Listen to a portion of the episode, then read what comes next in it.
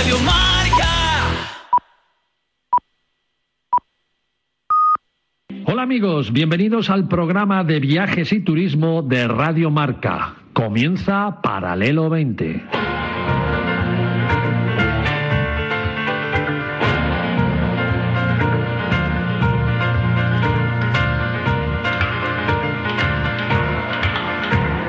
Paralelo 20. Presentado por Marcial Corrales, David Agüera y su equipo de colaboradores.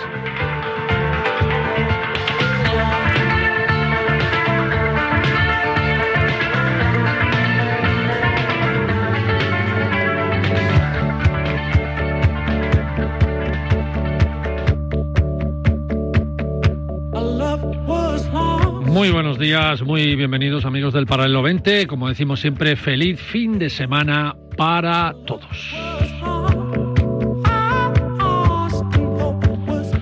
Hemos tenido últimamente una semana de muchas celebraciones. Por ejemplo, el carnaval. Como todos sabéis, Paralelo 20 se desplazó hasta Venecia y lo contamos en el programa del pasado domingo. Pues también ha seguido ese carnaval celebrándose en diferentes fiestas en Madrid y en otras ciudades este fin de semana, por ejemplo, igualmente. Pero ha sido durante la semana también el Día Mundial de la Radio, 100 años de radio en España. Hace 100 años que llegó la radio a nuestro país y, bueno, los méritos se los lleva la cadena SER, porque según consta en todos los sitios, es que la primera emisión de radio en España la hizo la Sociedad Española de Radiodifusión, es decir, la SER desde Radio Barcelona. Eso se lo preguntas a ChatGPT y a todos y te dicen lo mismo. Pero la verdad es que en 1922 se hicieron las primeras pruebas para emitir en una emisora que pocos se acuerdan o que pocos lo saben. La llamada Radio Ibérica y se emitía desde Madrid. Y comenzó a emitirse a finales de 1923. Incluso retransmitió ese año las campanadas Navidad. Es decir, que si somos muy puristas, que deberíamos serlo, pues este año se cumple el 101 y la SER con Radio Barcelona no fue la primera. Aunque si vamos midiendo solo quién fue la primera radio comercial y de emisión continua día a día, en ese caso sí sería la cadena SER. Pero si celebramos la primera emisión de radio en España, fue Radio Ibérica desde Madrid. Ahí lo dejo para sembrar la siempre polémica entre Madrid y Barcelona o Barcelona y Madrid. Pero me quedo con tres días mundiales para mí más importantes casi. Me quedo con que esta semana ha sido el Día Mundial de los Niños con Cáncer. Eh, ¿Cómo no vamos a apoyar este día viendo a esas criaturitas que comienzan su vida de la manera más injusta y sin tener ningún pecado alguno o todavía cometido? También me quedo con el Día de la Antropología porque mi hija es antropóloga y le mandé un WhatsApp de felicitación y no sabía ni de qué le estaba hablando, pero para mí tiene mucho significado como padrazo que soy. Y el Día de los Enamorados, no nos olvidemos que hemos celebrado el Día de los Enamorados, porque no, si no estás enamorado, ¿a qué estás esperando, amiga o amigo? Y es que aquí el que tiene toda la razón es mi compañero con quien dirijo también para el 20 cada fin de semana, David Agüera, que dice que ya hay Día Mundial para todo. Señora Agüera, ¿cómo está usted? Muy buenas, ¿cómo estamos? A ver, ¿Qué razón tiene usted, por cierto? Yo totalmente. A ver, a mí me parece que eh, tanto el Día Mundial de la Lucha contra el Cáncer Infantil como el Día Mundial de la Radio están mal colocados en el calendario. Tú no puedes colocar esas fechas, que para mí sí son importantes, eh, especialmente la lucha contra el cáncer infantil me parece mm, lo más importante del mundo. Obvio. Pero claro, lo colocas, lo colocas después de San Valentín y te queda raro, porque claro, San Valentín te, te, se lleva todo el, el, mérito, ¿no? Y la radio pasa un poco lo mismo, ¿no? Porque los que estamos enamorados y estamos enamorados de la radio, pues claro, ¿tú qué celebras más, San Valentín o el Día de la Radio? Yo San Valentín. Pues, pero a mí me felicitan más por la radio que por el Día de San No, Valentín. seguramente. Entonces al final queda un poco extraño, ¿no? Me hace gracia, porque estabas contando tú la historia de la serie Cadena Ibérica, eh, Cadena Ibérica que después fue Radio España y lo compraron los Fontans y, y, y, Parrado que hoy está aquí fue una de las estrellas de, de, esa Radio España y es verdad, ¿no? Porque la primera emisión fue de, de Radio Ibérica, ¿no? Y la segunda y en, y en y una emisión continua fue la Radio Barcelona, que en aquel momento era EJ, no sé qué. Sí, no era ni la SER. No era ni la SER ni nada, la SER eh, apareció eh, muchos años después, ¿no? Pero es verdad que hay ahí, bueno, pero al final se llevan una medallita cada uno, Madrid y Barcelona, ¿no? El uno por ser la primera, que fue Cadena Ibérica o Radio Ibérica en aquel momento, y la primera en continuidad, que fue eh, Radio Barcelona, ¿no? Pero sí, contestando a tu pregunta, que, no me- que me enrollo, hay días para todo, demasiados días internacionales. Bueno, fíjate, esta semana ha sido el Día Mundial contra el Uso de Niños Soldados, el Día Mundial de Darwin, el Día Mundial de la Epilepsia, Día del Soltero, Día del Infiel, Día del Amante, Día de los Sonidos Curativos. Esto no sé a qué se refiere. El 15 de febrero fue el día también de los presidentes de los Estados Unidos. Eh, Solo en febrero se celebraron 62 días internacionales de algo, 62. ¿Te imaginas que todos fueran festivos? Habría que inventar el día del QTR, que significa que trabaje Rita.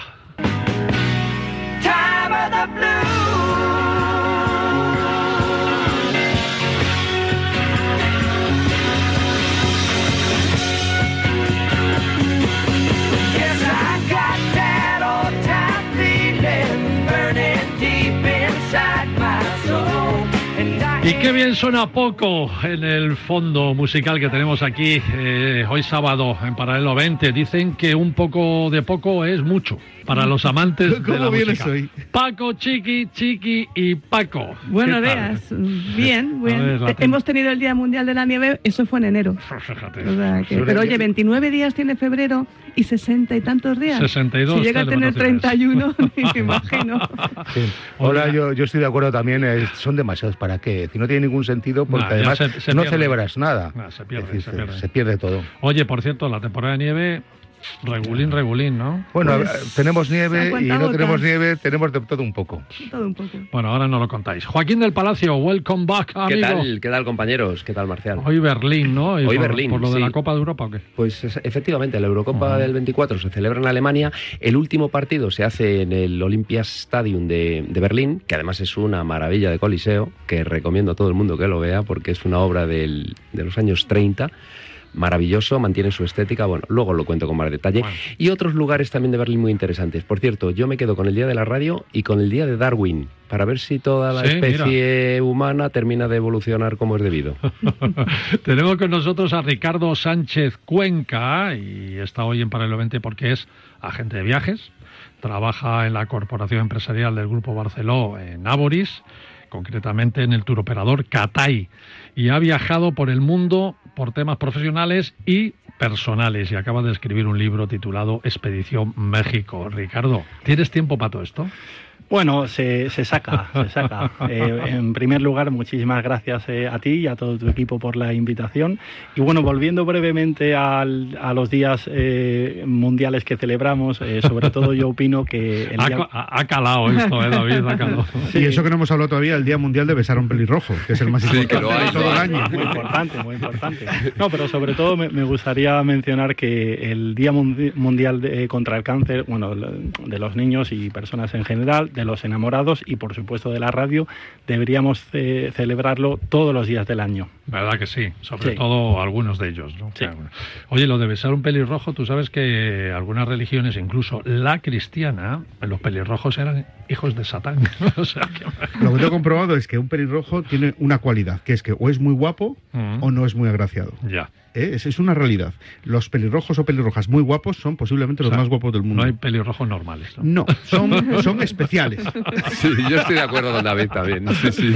Expedición México, Ricardo, es un viaje, fíjate, yo diría que es uno de mis viajes favoritos de todos los que he hecho en mi vida viajera, ¿no? Que es la ruta Maya, qué bonito. es. Mm, en este es. caso por el Yucatán, ¿no? Así es, así es. Eh, Tiene incluso una conexión, eh, bueno, el, el profesor eh, eh, canadiense que luego vivió en Estados Unidos y creó el baloncesto en 1891, James Naismith, se basó, en teoría, se piensa que en el juego de pelota maya. Y de ahí salió el deporte. Eh, hacía mucho frío en invierno, tenía que poner a, a sus chicos a hacer algún deporte y, y de ahí pues Sí, ideó la, única, el- la única diferencia es que eh, los mayas se jugaban la cabeza, ¿no? Sí, ahí el, per- el perdedor eh, moría.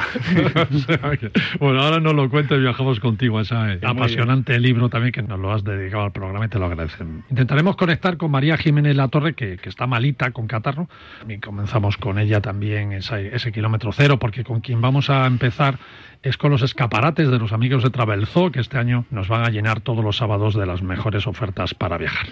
Nos ponemos los esquís y vamos a ver, vamos a ver si hay nieve.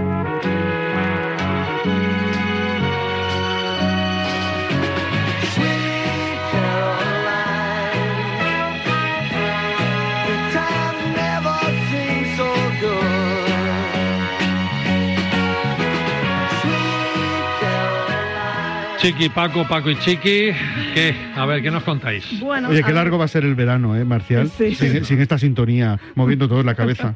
Qué largo va a ser el verano. Bueno, Cuando algo- termine la temporada, ¿no? Bueno, Algo traeremos en verano, no te preocupes, algo Cuando te- traeremos. Cuando termine la temporada, que quedan dos programas, porque en febrero ya Bueno, a acabamos la ver, temporada. El, el problema es que luego llega Semana Santa y las estaciones se cierran con un metro de nieve, pero bueno, Ya. está llegando con cuentagotas. Eh, es verdad que el, el- la dana que ha pasado este fin de semana ha salvado muchas estaciones, casi toda España tiene algo para esquiar. Ajá. Está en 40, 60 centímetros, alguna como Vaqueira va por el metro y medio, pero bueno, eso, eso Vaqueira es especial. Y el Pirineo Aragonés ya está todo abierto, entre 60, 40 centímetros, Candanchú y Astún es lo que, lo que más tiene, con lo cual es una gran felicidad porque eh, ya sabes que Astún y Candanchú ya han aprobado esa unión Astún-Formigal cierto, de momento Cierto. y ya veremos si Formigal se une también a Panticosa. Y bueno, en Pirineos franceses yo te destacaría tres estaciones.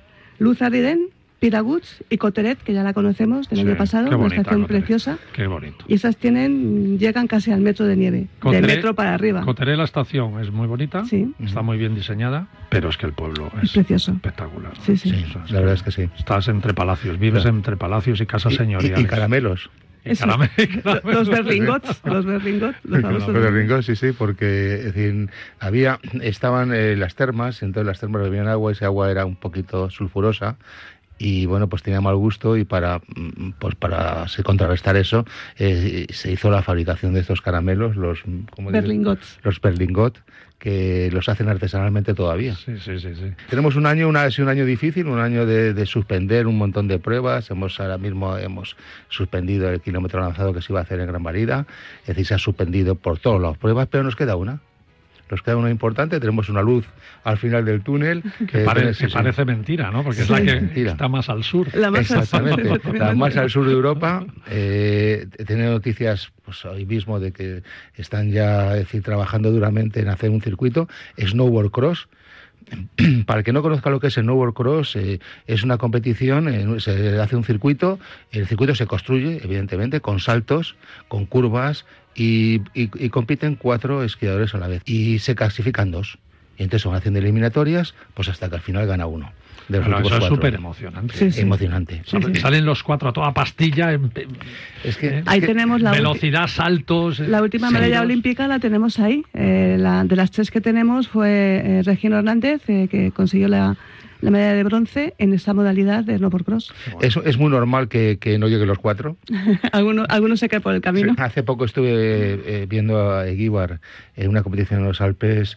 eh, la verdad es que le hicieron la putada, hablando así. Es decir, le echaron fuera de la, de la pista y le eliminaron. Y iba bien, iba, iba, iba bien colocado, pero bueno, es decir, es, claro, van cuatro, tienen que tomar curvas, Ya. se dan, se chocan unos con otros, y luego por mucho, porque yo, por mucho que tú al final reclames, Nada, ¿no? no Nada. hay tu tía. Ahí Vamos, los codazos, ahí los codazos cuentan. No hay, no hay bar. En el, en el snowboard Bueno, cross no, hay bar. Vamos a ver, no, lo, que, lo que ocurre es que en el snowboard cross es curioso, porque hay dos posiciones. No es como en el esquí, en el esquí todo el mundo va recto, pero no, uno mira hacia la derecha y otro mira hacia la izquierda. Sí, el goofy, el goofy y el regular. Claro, entonces cuando tú imagínate que tomas una curva y te encuentras o, o- o los dos de cara o los dos de culo o uno, o- o uno para, para tomar la curva se inclina hacia un lado, con lo cual está empujando al que, al que tiene a su izquierda o, o al contrario. Con lo cual es en snowboard... a es mí un me poquito- parece una modalidad súper atractiva. Sí, Bueno. sí, sí. Emocionante. Sí, emocionante. Además, bueno, es que si, si primero la velocidad que cogen, porque van en cerca de los 90 kilómetros por hora, Claro. los saltos que pegan, pegan unos saltos, Bueno, es decir, es que son, es decir, además eh, tú le ves un salto y, y luego ves, eh, por ejemplo, es decir, un valle y luego la, o- o- otra montañita y el valle se lo saltan entero. Y caen en, y caen en la bajada de la Oye, hay adelantamientos en los saltos, ¿eh? Sí, sí. Saltan dos a la vez y uno adelanta al otro, es increíble. Sí, es que hay una técnica, porque claro, si, si tú vuelas, vas más despacio, curiosamente. Vas más deprisa cuanto más bajo vayas o, o más rápido. Es, muy fácil. Si, si vas hacia arriba, pues no vas hacia adelante. ¿no? Y entonces hay, hay técnicas para eso, para precisamente, pues para no subir hacia arriba, sino es decir, tienes que flexionar las piernas. Es, un, un es una especialidad muy, muy técnica, impresionantemente técnica, eh, por eso que te estoy diciendo. Por eso, uno de pronto adelanta al otro porque va amortiguando el, el suelo de tal manera que, que hace una línea más recta y, y- y con menos fricción con la nieve. Bueno, bueno. Bueno, Sí, y sí. tenemos a Lucas Aguibar en sexta posición del ranking mundial, con lo cual si hace una buena una buena bajada en, en Sierra Nevada, pues puede puede conseguir eh, bueno mm, alzarse como campeón de, de la Copa del Mundo.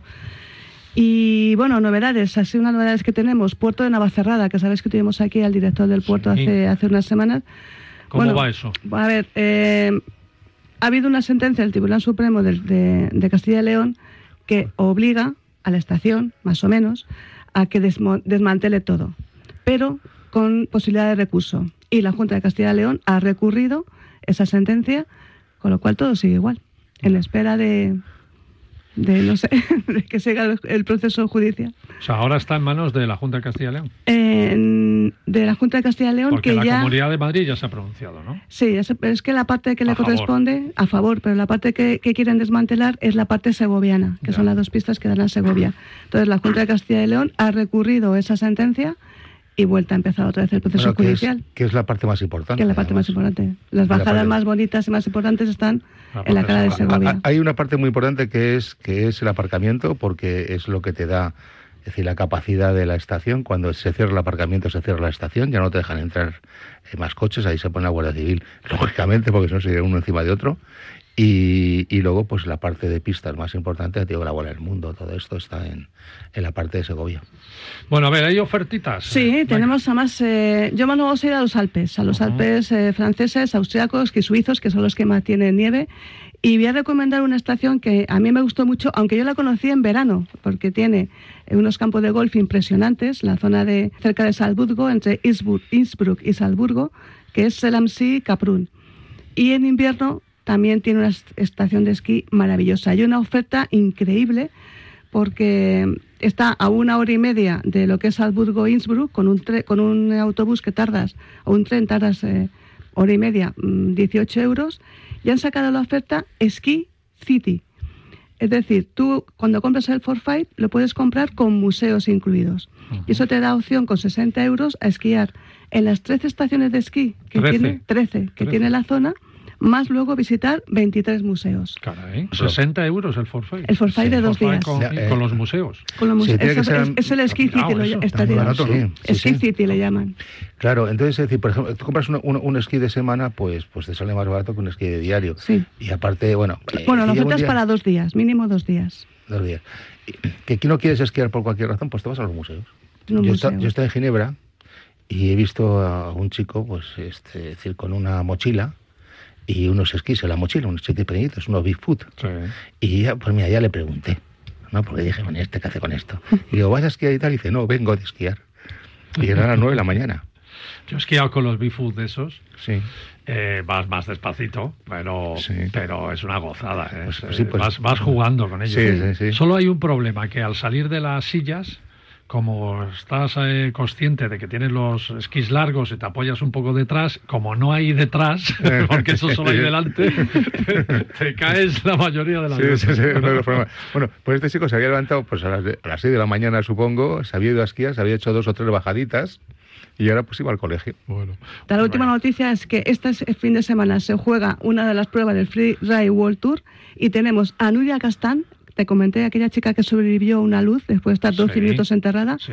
líder del ranking mundial en esta prueba del Free World Tour en Canadá. Pues Empieza como líder. Mira cómo me alegro, Sí, de verdad sí. que sí. ¿eh? Volvió a nacer y... Volvió a nacer y que- cuando es- acabe es la tem- campeona. Eso sí que están locos. a ver, si, a ver si me la traigo un día para que nos cuente cómo es sobrevivir a una luz. Bueno, chicos, hasta el sábado que viene. Gracias, Paco. Gracias. Chiqui, chiqui, Paco.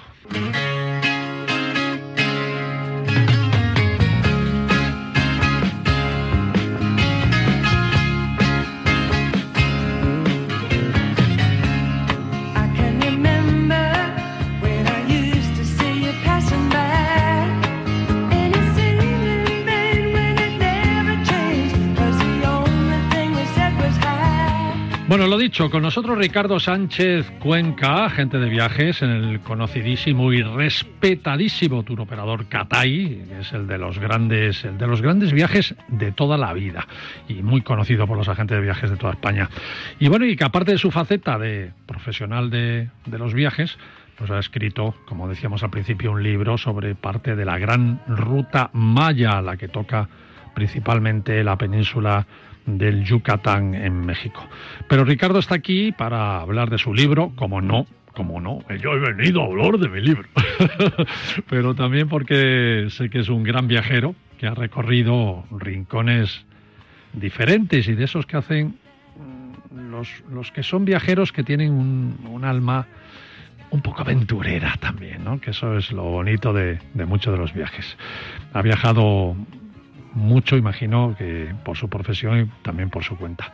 ¿Cómo estás, Ricardo, de nuevo? Muy bien, muy bien, muy bien. Bueno, como decías, todos esos viajes eh, vienen en un principio de, de lecturas eh, de, de- de personajes tan icónicos como, bueno, Juan Sebastián Elcano, Pedro Páez, que descubrió las fuentes del Nilo Azul hace 400 años, eh, Álvaro Núñez. Que lo descubrió un español, ¿eh? Que se, luego se lo Un apuntaron los ingleses. Y además madrileño. Y además de. Olmeda de las Fuentes actualmente. Antiguamente se llamaba Olmeda de las eso, Cebollas. eso que da Bueno, plus, el que sea madrileño da plus. Bueno, hab- hablando de otro madrileño, Ruy González de Clavijo, que en el 1403 se fue andando, a, bueno, en parte por el Mediterráneo, pero luego andando a Uzbekistán, un viaje que duró tres años. ¿No? Eh, Y bueno, hay muchísimos. Todavía en el siglo XXI muchos no saben ni ponerlo en el mapa. Imagínate en el Sí, 1400. pues sí. yo, yo cuando me imagino, bueno, de hecho hay un libro que, eh, que escribió, aunque se publicó 100 años después, eh, que se llama Embajada a Tamerlán, aunque yo he venido a hablar de mi libro, Expedición México, a donde vamos a ir en un momentito. Pero como digo, todos estos eh, libros, eh, Álvar Núñez Cabeza de Vaca, que también escribió eh, dos libros, Urdaneta, que fue la persona que descubrió el tornaviaje de las Filipinas, o sea, hay tantísima em, gente que hizo hace muchísimos Y eso te ha servido de inspiración. Sí, sí, bueno. sí, sí, sí, sí. Oye, ¿siempre viajas solo, Ricardo?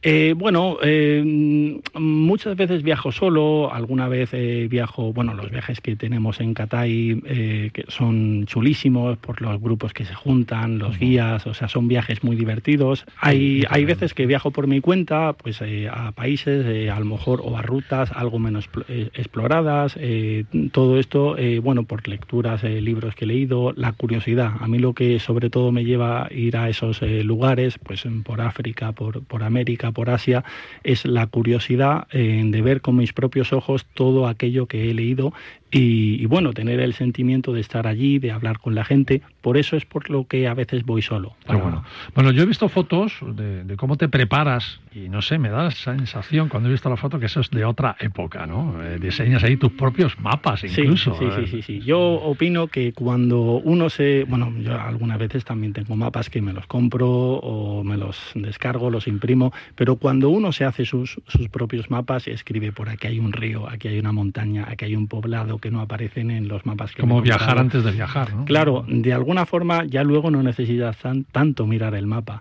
Y, y yo me creé un Qué mapa bueno. de la península de Yucatán que, por cierto, el paralelo 20 la cruza por encima. ¡Ey, amigo, qué bueno eso! Eso te lo traías preparado, ¿eh? Sí, bueno, bueno eh, ya, ya lo sabía porque realmente, bueno, todos los viajes eh, de cuando Colón y todo, eh, Cortés y demás bajaban a las Canarias para ir a América, Sí, iban por el paralelo 20. Claro, claro, por eso nos llamamos Claro, Paralelo 20, claro, la autopista que descubrió Sí, el nuevo mundo y cambió el mundo. Sí, ¿no? sí, O sea sí, sí, que- sí. ¿Por qué has escrito sobre la ruta maya después de haber estado por tantos países y tantos rincones del Sí, mundo? fue, eh, fue un, es una civilización que, eh, bueno, de las más importantes eh, de, de toda América. Hubo un naufragio en 1511 que quedaron dos personas que no se sabía si estaban vivas o muertas. En el 1517, eh, Francisco, Francisco Hernández de Córdoba eh, descubrió y bautizó eh, lo que es Yucatán, que en, en lengua maya yucateca significa no entiendo, y un año después eh, fue Grijalva y un año después Cortés que vio a los dos españoles que se habían, habían naufragado ocho años antes, uno de ellos ya tenía familia y el otro, Jerónimo de Aguilar, eh, se lo llevó con él y fue su lengua, su intérprete.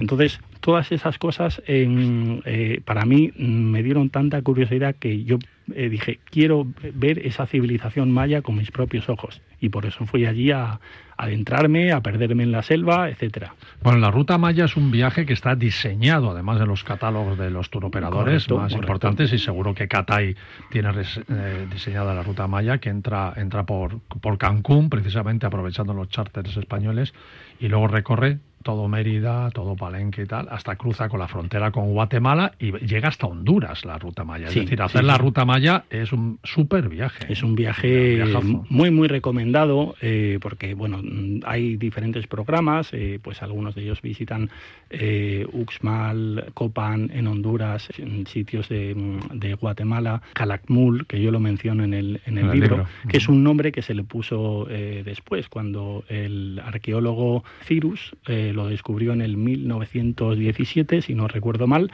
pero el nombre real es Oxtetún, que significa lugar de las tres piedras. Oye, y luego toda tu experiencia la depositas con tus compañeros de Catay para diseñar los buenos programas. ¿o Por supuesto, por aquí supuesto. en este itinerario os falta esta cascada, ¿no? Por supuesto. Visitar esta cascada, qué bueno. yo, qué yo intento, eh, con mi humilde experiencia, pues eh, bueno, aportarla eh, al equipo, eh, al- al- a nuestros clientes y, y con ello decir, pues mira, para tu cliente el mejor viaje es este. Bueno, hablando de todos los clientes, no sé si tu empresa te lo tiene guardado como sorpresa, a lo mejor lo estoy desvelando, pero tienes un apoyo total de tus compañeros de, de Aboris de- y sé, sé que van a editar tu libro. no sé si estoy desvelando algo que a lo mejor no sabes, pero van a editar tu libro para dárselo a los clientes. Sí, sí, menudo sí, honor, así es. menudo honor, amigo. ¿eh? Así es, así Qué es. bueno. Se va a repartir eh, por toda España eh, a, tra- a través de los comerciales. O sea que no, no es una sorpresa, no te estoy desvelando nada. No, no, no, ya, ya- ya me lo habían comentado. Y, y bueno, para mí, bueno, estoy súper agradecido porque, como digo, al final mi libro no es un relato mm, totalmente personal como un diario donde hablo de yo, yo, yo. No, No es una guía, ¿no? Claro, no, no, no es una guía, es, eh, es un relato en primera persona, pero donde también cuento eh, pues mucha información de los lugares que voy visitando. Para la persona que quiera viajar a México, por supuesto, con nosotros con Catay, pues cuando llegue a Uxmal, cuando llegue a Chichen Itza, eh, bueno, pues tenga algún, algún dato curioso más, divertido, y si ello le aporta y le saca una sonrisa, pues eh, genial. Que sé que has venido a hablar de tu libro, ¿eh? pero aprovechando que estás aquí, tu experiencia en viajes, y además con Catay, que co- coincido con Marcial, es el gran referente de esos grandes viajes, por lo menos para, para una generación, eh, dicen los psicólogos que la preparación del viaje, que en, en tu caso es tan ritual, es el momento de mayor felicidad que existe, ¿no? Que- porque después el viaje te puede defraudar o, o puede ser mejor de lo que tú piensas, pero que ese momento de preparación es el tope en la felicidad, ¿no? Eh, cuéntame cuál ha sido ese momento de la preparación donde has superado las expectativas en un viaje y cuál ha sido el que mm, has sido mucho más feliz en la preparación que después a la hora de realizar el viaje. Bueno, yo realmente nunca he vuelto decepcionado de, de ningún viaje. Eh, yo opino que todos los países tienen pueblos eh, interesantes con su historia, sus tradiciones, su- y hay que aprender de todo. O sea, mm, no por ir a los lugares más emblemáticos y más eh, conocidos, pues eh, a las maravillas del mundo, eh, nos debe de gustar más. Hay otros pueblos, mm, eh, civilizaciones que son muy interesantes. Yo la preparación sobre todo la hago porque me encanta. Eh, como le digo a un buen amigo mío, desde el momento en el que compras los vuelos, eh, ahí ya empieza. Ya empieza el viaje. el Aunque, viaje. aunque los vuelos sean para dentro de seis meses, ya sabes que ese día te vas a ir. Entonces ahí pues empiezo a leer sobre todo libros de historia, pero bueno, de, de todo un poco. Y, cuando se va acercando el viaje, pues ya mentalmente estoy casi con un pie en el destino, pero no, no podría decir, todos los viajes son diferentes. eh, cuando viajé a Egipto eh, o a Tanzania o mm, a Japón, o sea, cada país eh, cambia. Sí que es cierto que mm, hay lugares que te sorprenden más porque son más, parec- más diferentes perdón, a nosotros. Por supuesto, ir a Portugal es un viajazo, es un viaje preciosísimo, pero como tienen una cultura tan parecida a la nuestra, pues claro, cuando estamos en mm, mm, Vietnam, por ejemplo, pues eh, la verdad que nos sorprende más, o en los templos de Angkor eh, Wat, que por cierto, Camboya. eh, en Camboya, eh, Gabriel Quiroga fue el primer español que visitó en el 1604 eh, esos templos. Eh, 18 antes, años antes había estado un portugués, el primer europeo. Bueno, hay que traer a Ricardo más veces Sí, sí, aquí. da ¿eh? gusto escucharle. Te vamos a dar una sección, ¿eh? Sí, sí. Los, los grandes viajeros de la historia. Bueno, ya la teníamos con Lola Escudero, pero bueno, bis. bueno, crack, no queríamos que, que esto se quedara sin que la gente sepa la cantidad de grandes viajeros, ni algunos anónimos, que hay por el mundo y que hacen grandísimos viajes, como es tu caso. Y luego, además, tú con un complemento, ¿no? Que apoyas a esos catálogos tan, tan buenos y tan magníficos que tiene el tour operador Catay del grupo, del grupo Aboris y que además eh, son amigos de este programa y hacemos muchas cosas con ellos, ¿no? Así que, Ricardo, bienvenido. Muchísimas Y, gracias. y esta es tu casa cuando te apetezca o cualquier cosa que pase con tu libro, cualquier novedad que tengas, si se escribes uno más, tú sabes que los micrófonos de Radio Marca son tuyos. Estupendo, muchísimas gracias a todos. A ti.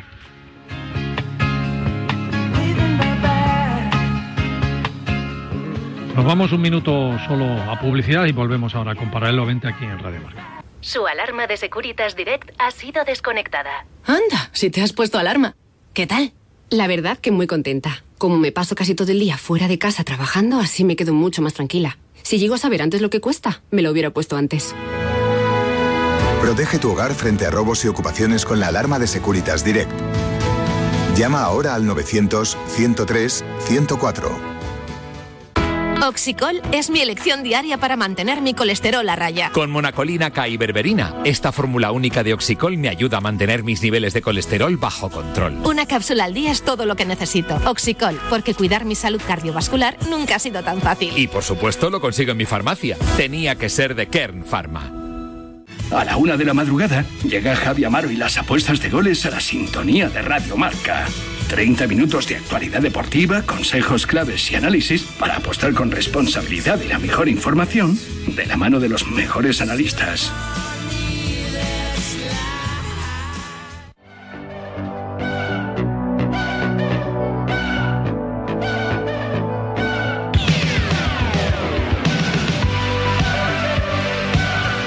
Seguimos en Paralelo 20, estamos disfrutando de los viajes, del espectáculo, de la diversión, de todo lo que tiene que ver con el mundo del turismo y además lo estamos haciendo en esta edición de sábado que es una auténtica maravilla.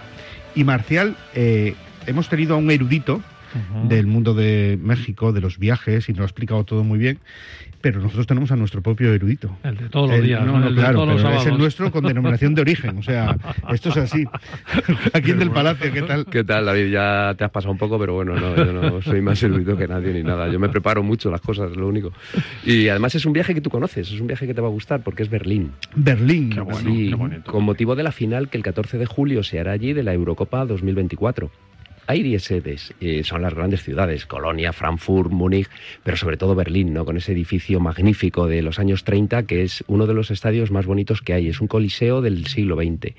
Un lugar donde además, fíjate, como gran anécdota, Jesse Owens, ese atleta negro, delante de Hilder, ganó cuatro medallas de oro en 100, 200, 4 por 100 y en salto de longitud, eh, escribiendo un hecho único casi para la historia, aunque luego lo repitiera Carl Lewis en otras circunstancias más favorables. ¿no? Pero bueno, es uno de los grandes edificios que yo tuve la oportunidad de ver, además sin nadie, nadie en los alrededores, totalmente vacío, un edificio que transmite muchísima energía. Y Hablando de grandes edificios de Berlín, yo me iría a otro de los buenos que seguramente conocéis porque habréis volado a Berlín antes del 2008 a un aeropuerto también construido en los años 30, magnífico, con una sala de facturación de 16 metros de altura. Bueno, es uno de los grandes edificios del mundo. Ya Norman Foster dijo que era la madre de todos los aeropuertos. Es Tempelhof. Tempelhof ha sido reconvertido en una zona de, de gran parque, el Tempelhof Y un museo. Feld, Y un museo. y un gran museo precioso a la entrada y luego una serie de visitas que se hacen donde puedes llegar a ver esos búnkeres que había para protegerse en la guerra, unas pistas de baloncesto que los americanos cuando les correspondió ese aeropuerto que era el único nexo de unión con el Berlín occidental tenían para poderse distraer. También están las salas de interrogatorios a los posibles espías, que están además ocultas en la fachada, no se ven porque hay como un piso intermedio entre las, entre las ventanas y ahí se ubican. Tiene sótanos, tiene bueno, un montón de lugares y sitios espectaculares, también como la marquesina de 40 metros, totalmente, bueno, una obra que hoy en día sería casi imposible de ejecutar. Un edificio de los más grandes del mundo, creo que fue el más grande del mundo en su momento, con un kilómetro 200.000 metros, perdón, 200 metros de de entrada de aviones, donde luego ya los aviones de reacción y sobre todo los grandes, como bien sabes Marcial, no podían aterrizar porque se quedó un poquito escaso, pero es una visita de esas que te marcan, uno de esos edificios que te dejan totalmente colapsado. O sea, allí, allí en ese, en ese aeropuerto, aparte del museo que ves como los pilotos eh, lle- llevaban las gafas, los trajes, Exacto. los emblemas, ¿no? las gorras de piloto de, de la época que son preciosas, puedes coger un DC-4 de estos, de estos aviones que están, que estaban, los ves aparcados y están como mirando hacia arriba, ¿no? Sí, sí, porque se porque apoyan están- en, la, en la rueda de la cola de atrás y en un DC-4 despegas y, ves todo, y ves a- vas hasta el puente de los espías y todo. Qué ¿no? bueno. Algo precioso y sobre todo volar en ese, en ese cacharro. ¿no? Sí, sí, sí, eso lo hiciste tú época, sí. y viste Berlín desde el aire en, en- en otra época, ¿no? En ese puente de los espías, pues mira, vamos a escuchar algo que tiene mucho que ver.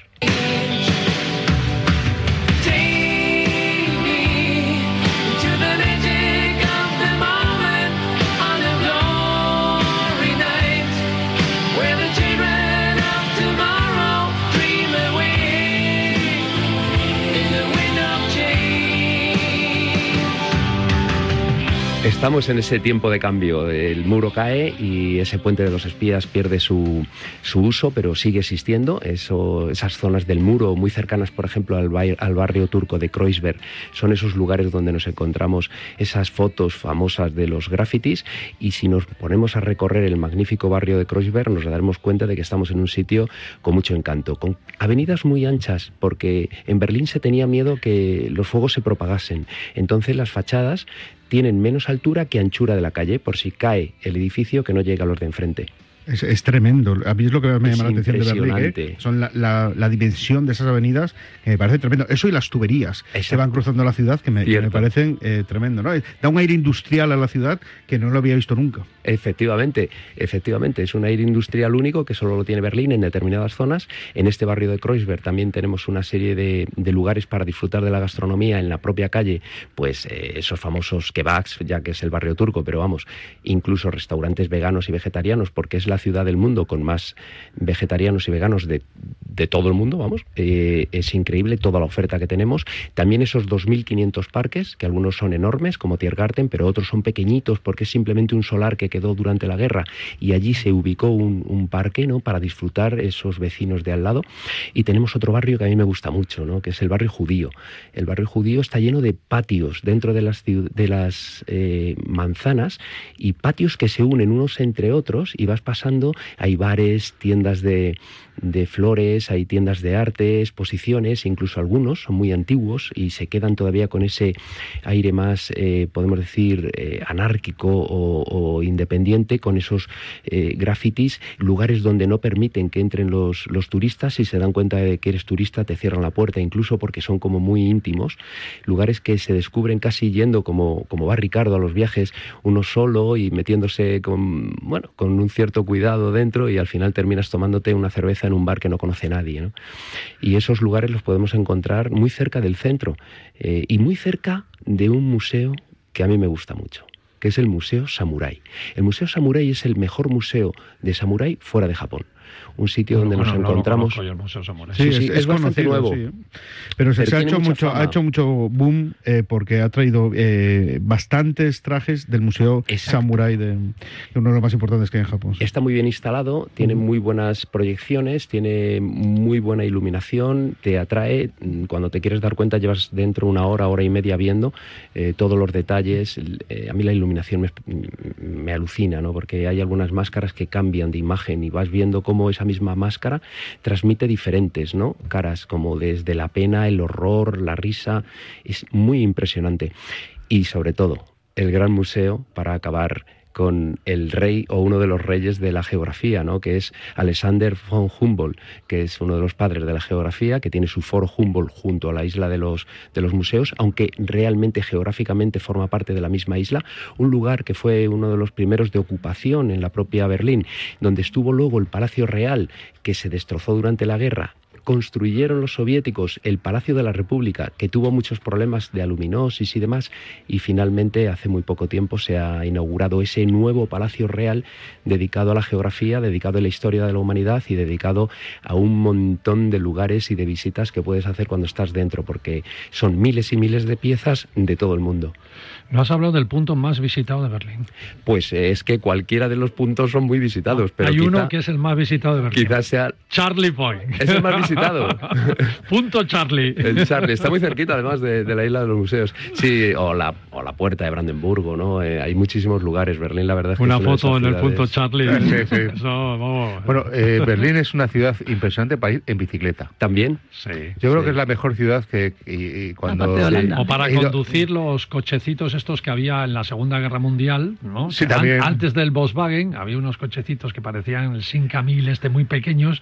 Ah, y, y sí. hay una excursión que El tú puedes Trabant. ir. Es- El No, Trabant. no, no, sí, pero es que la bicicleta, eh, tú vas, eh, no sé, te vas a tomar una, una, una, terraza, Y- vas y puedes aparcarla allí. a, a la aparcas a- Sí. al lado de, de- de la, de la mesa.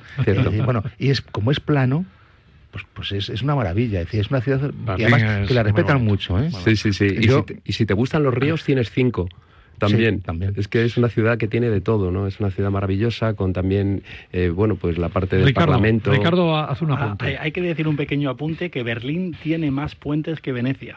Fíjate, Fíjate, mira, pues ya te decir.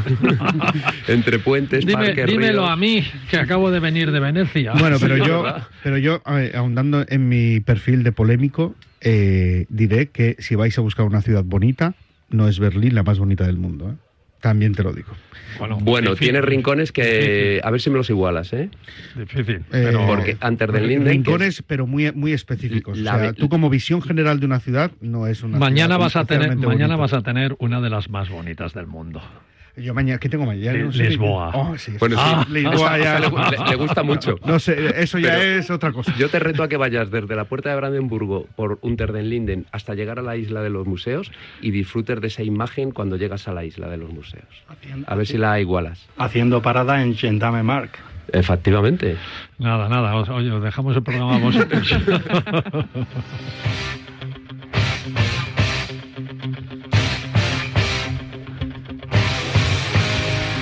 Bueno, como decíamos, abrimos de nuevo el escaparate de ofertas de Paralelo 20 con los amigos de Travelzoo. Ya sabéis que Travelzoo es un, no es una agencia de viajes, sino es un club de socios en el cual cualquiera puede ser socio, eh, porque es gratis además ser socio, cualquiera puede ser socio de Travelzoo y os llega todas las semanas eh, por mail 20 de las mejores ofertas del mercado para viajar. Ellos las seleccionan, las clasifican y os la mandan directamente, y, pero no son una agencia de viaje, ¿eh? os dice, mira, aquí está la oferta y aquí es donde la puedes comprar. O sea que, que imparcialidad total.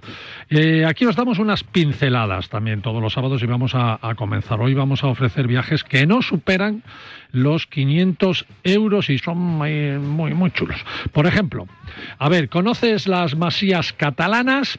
Apunta, relájate ahí en una masía catalana, en un fin de, semana o cuando quieras, por tan solo 135 euros, dos personas por noche, en habitación doble, te dan el desayuno, te dan una copa de cava de bienvenida como sequio y además también dentro de la habitación un regalito del hotel. Eh, te ofrecen acceso al, al spa, perdón, y un 10% en la tienda de todo lo que compres en la tienda del hotel. El hotel es el hotel más Lazuli, que es una masía del siglo del siglo IX, y solo tiene 17 habitaciones y está en la región del Alto Ampurdán, muy cerca de Figueras y de Cadaqués. Repito, todo esto por 135 euros la noche, las dos personas. A los que les guste Portugal y aquí en Paralelo 20 hay unos cuantos, David, yo, Joaquín, Ricardo, Paco, Isabel, seguro que Portugal es uno de esos destinos chulo, chulo, chulo, ¿no? Pues tenéis la oportunidad de iros a Oporto, que es una preciosa ciudad y es un precioso viaje. Hazte una escapada con avión incluido y hotel de cuatro estrellas en el barrio de Boavista. La oferta mm, desde ya la podéis utilizar hasta junio de este año es válida. Precio 199 euros incluyendo el avión, dos noches de hotel con desayuno. No daban las cuentas, ¿eh? Estaba yo aquí. Sí, sí, sí, sí. Pero a mí no me extraña Pero no con me digáis que no es un super Sí, sí, chollo. bueno, a ver, que, que vuelas. como- 199 euros, dos noches, ¿eh? increíble. Bueno, seguimos eh, sin superar los 500 euros, ya veréis.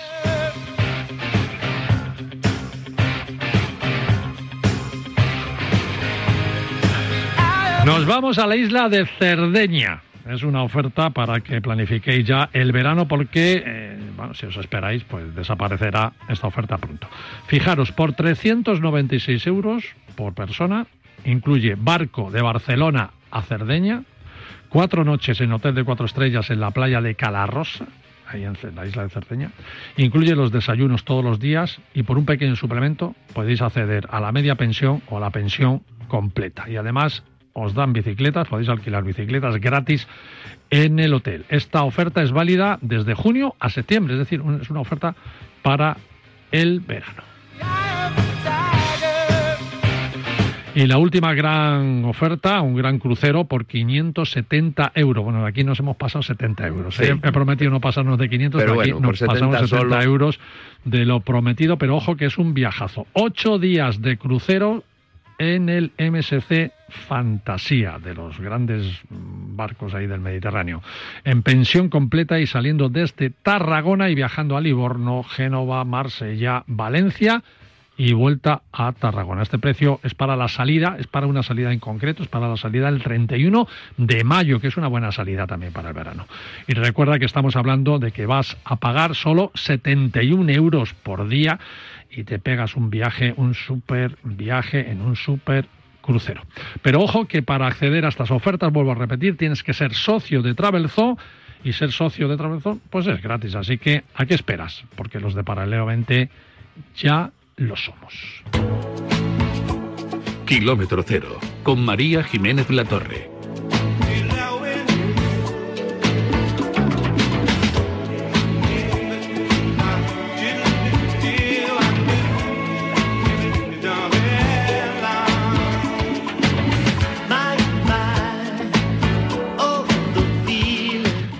Nuestra María Jiménez La Torre está un poco mm, acatarrada. ¿Cómo estás, María? Pues muy bien, siempre que entro en el programa esto es fenomenal. Bueno, Hola, María, ¿qué tal? Se te escucha Hola, genial. Anoche, anoche estabas para, vamos, para... Bueno, y sigo. Se iba a decir pancharte a eh, los perros. Sí, es que ya lo decía, ya lo decía mi abuela, que no se puede dormir con el culo al aire, María. Sí, sí, El Se- paracetamol hace resfría. milagros. Se resfría uno. El paracetamol, es verdad. Anda, que no sé, con toda la pandemia, ¿eh? El paracetamol se Anda ha hecho de oro. ¿eh? El Sí, sí. antigripal del ejército ni te cuento. que son unas aspirinas que las tienes que coger con las dos manos. Sí, con las ¿no? dos manos. rompes sí. con un pico. Bocadillo de aspirina. Con una aspirina en todo el batallón. Valía para todo, además. Oye, María, a ver, esta semana se han dado los premios de gastronomía en la Comunidad de Valencia y los ha presentado tu marido, el famoso y, televisivo mentalista Anthony Blake. Que lo hizo, que no es porque sea mi marido, pero lo hizo brillantemente porque se hizo súper divertida la gala. Porque dejó a todo el mundo con la boca abierta como siempre, pero vamos a los premios que es lo, lo importante. Yo creo que la- los premios de la Academia de Gastronomía, lo primero hay que hacer una mención súper especial a Belén Arias, que es su nueva presidenta, porque los premios estaban totalmente, vamos, que ya no, la Academia se moría. Y Belén Arias hace tres años, que era una gran desconocida alicantina, la empezaba a sacar adelante y ahora mismo brilla más que nunca. Con lo que una mención súper especial a Belén Arias, que ha conseguido pues, reunir la florinata en el Hotel eh, Las Arenas, eh, que por cierto no está nada mal, te lo recomiendo que vayas un fin de semana. Bueno, me la Que apunto. está, eh, sí, porque tienes como tipo balneario, tiene un spa que está muy bien. Yo lo probé y la verdad, así me he cogido el trancazo que me he cogido, pero bueno. Mira que yo no soy Eh, muy de spas, ¿eh? No soy yo, muy de eh, spas. yo No, lo- no los voy a- voy a aprovecho. odiarlos, fíjate. No Hombre, los un buen aprovecho. circuito eh, Sí. se agradece, ¿eh? te dejas ahí con Pero el cuerpecito de... que que no Sí, los o Lo te que pasa que- un trancazo de tu vida, también puede pasar, ¿eh? También puede pasar, pero María, el problema es que hay muchos hoteles que ofrecen spas y no es spa, es una pequeña zona termal ahí de aquella manera que la han hecho en una esquinita del hotel. Con agua del grifo. Esa, con cuatro dos chorros calientes, cuatro fríos y te dicen que es spa. Entonces, cuando pongamos spa, que realmente sea una experiencia No, spa. este era, era, este era grande, este, este- pero bueno, vamos a los premios, porque yo creo que hay cosas que son súper importantes. Ahora mismo, y muchos de los que estamos aquí sabemos la importancia de la sala, bueno, pues eh, el premio al equipo de sala fue para un restaurante que yo además estuve el sábado pasado, que se llama Aragón 58. Uno de los camareros lleva 36 años Qué bueno. eh, en, en servicio y la verdad es que yo estuve cenando el servicio impecable de estos que te hacen sentir como en casa pero que no te dan el rollo, vamos, que no te están encima, ni encima te miran por encima, encima del hombro, ni, ni cosas de esas, sino que están cuando tienen que estar y no están cuando no deben de estar. Entonces, mi gran enhorabuena a ellos, porque la verdad es que era un servicio mm, fantástico, yo lo viví en primera persona. Luego, trayectoria gastronómica a Paco Gandía, que me imagino que mm, todo el mundo le conoce por sus arroces. La mujer es la que realmente hace los arroces, pero bueno. Empresa gastronómica Carmencita. Hombre. 100 años. la carmencita está en todos los sitios. Lo de la vamos, carmencita es 100 años tremendo. ¿no? Las especies de la carmencita son, son número uno. Bueno, pero aparte que llevan ya 100 años, entonces le dieron a empresa gastronómica el premio.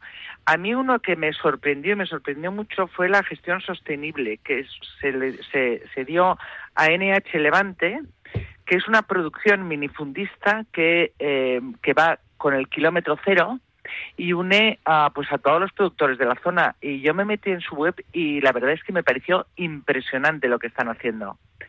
Luego, eh, comunicación, gastro- eh, comunicación gastronómica, historias con delantal, que es como un poeta que se llama Jesús Trelis.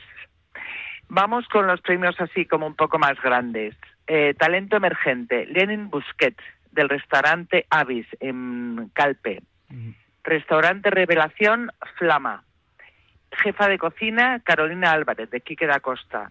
Y luego la chef del año, que yo creo que es así que está en todos lados y que fue la mujer más joven en recibir una estrella Michelin y mm, la persona más joven en recibir la estrella, tanto mujer como hombre, Vicky Sevilla, que fue eh, la chef del año.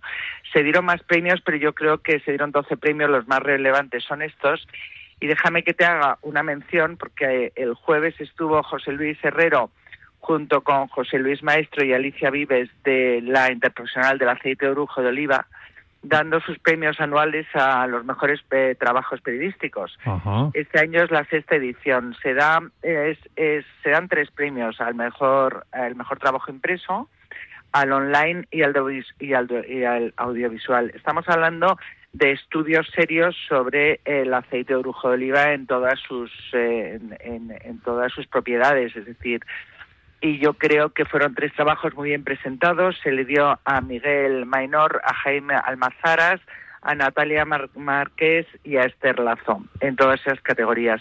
Yo creo que la gala, como siempre, en el Palacio de, de Linares estuvo súper bien. Yo, desgraciadamente, me la perdí. Pero me, me han llegado comentarios, ¿sabes? Que nosotros somos muy del aceite de orujo de oliva, que estuvo fenomenal. Te Y quieren bueno, mucho. Los de Oriva te quieren mucho.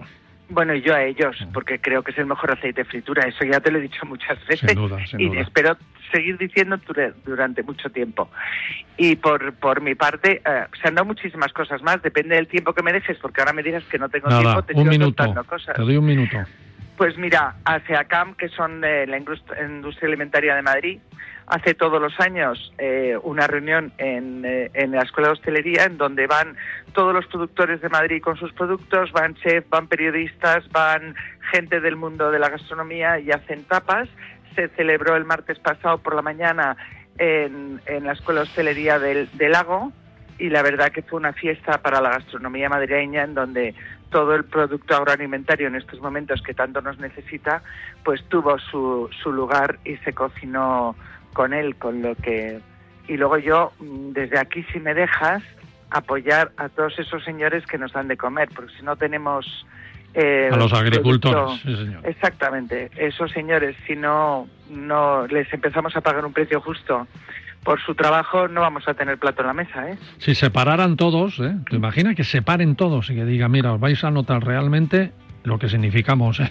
en el Yo, mundo. mira, de- Y todos parados. Y verás que vamos al supermercado y ya verás. Y no hay nada. Es que, bueno, pero es que el problema es que vendrían de otros lados y seguirían estos señores teniendo problemas. Totalmente. Y yo creo que eso es lo que tenemos que tener cuidado. Yo creo que aquí hay unos señores que nadie más se va a meter con ellos, pero deberían de meterle mano. Yo no sé de política, ¿eh? Y a lo mejor estoy diciendo una barbaridad, pero yo creo que aquí el problema es la distribución. Hay un tribunal de la competencia que se ocupa de que haya muchas marcas de electricidad, muchas marcas de teléfonos, muchas marcas de tal. Bueno, ¿por qué no entran y ven cuántas marcas de distribución hay? ¿Qué, qué están haciendo los distribuidores a favor?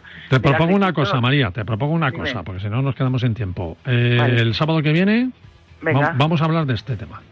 Venga, ¿eh? Que además yo sé que David también tiene ganas de, Oye, de te- hablar de este tengo tema. A, a familia en la tirado a la carretera que también discuto con ellos yo, ¿eh? porque claro, yo que sabes que viajo permanentemente, yo Sí, me sí, como hasta tres paradas, por tres eso. paradas, ¿eh? Pero bueno, Pues yo me las entiendo. como encantada. David, Claro, que entiendo que al final, pero claro, cuando llega, sabes que llegas a una reunión, que no llegas, que no sé qué, pues al final también tú tienes tu, tu estrés de vida, ¿no? Pero que Ya, pero- entiendo perfectamente que las reivindicaciones que están eh, solicitando es que son tan básicas y tan lógicas que es que mm, tampoco hay mucha discusión. hay El sábado, no, no, María, María, no Vale, venga, el es que si no nos vamos de tiempo. El Venga. sábado preparamos un especial a favor de los agricultores, ¿vale? Venga, a, a favor del campo, de los tractoreros y de todos, ¿vale? Venga, Venga, estupendo. eh, un saludo, amiga. Feliz fin de semana Me alegro que estés recuperada. Venga. Venga, Chao, chao, gracias. chao. Chao. Bueno, David, muy rápido que nos quedamos en tiempo. Mañana, gran programa. Gran programa que estoy pidiendo la chuleta porque sabes que mi cabeza da para lo que da.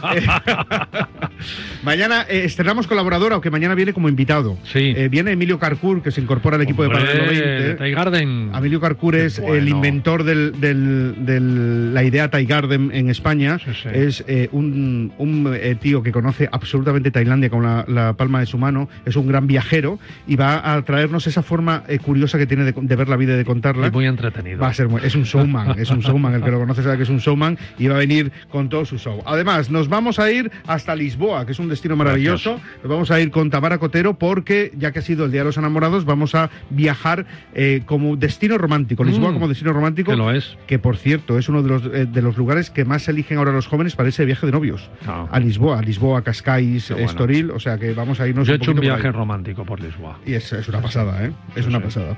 Eh, bueno, pues lo hablarás con, con Tamara mañana. Además, con Fran Contreras nos vamos de camino de Santiago Asiático. Sabes que lleva una semana Con un grupo de chinos. y claro, contarle qué es lo del camino de Santiago eh, a los chinos, pues es muy interesante. Además, Alberto de Luna, vamos a, a charlar sobre una polémica, unas declaraciones que ha hecho David de Jorge, el Robin Hood de los cocineros. David de Jorge y Alberto de Luna haciendo amigos. Bueno, eh, impresionante porque ha dicho eh, el, el- el señor eh, David de Jorge ha dicho que eh, lo, lo último que se le ocurre a él cuando va a un restaurante es sacar el móvil. Entonces, eh, Alberto de Luna quiere hacer unas pequeñas matizaciones.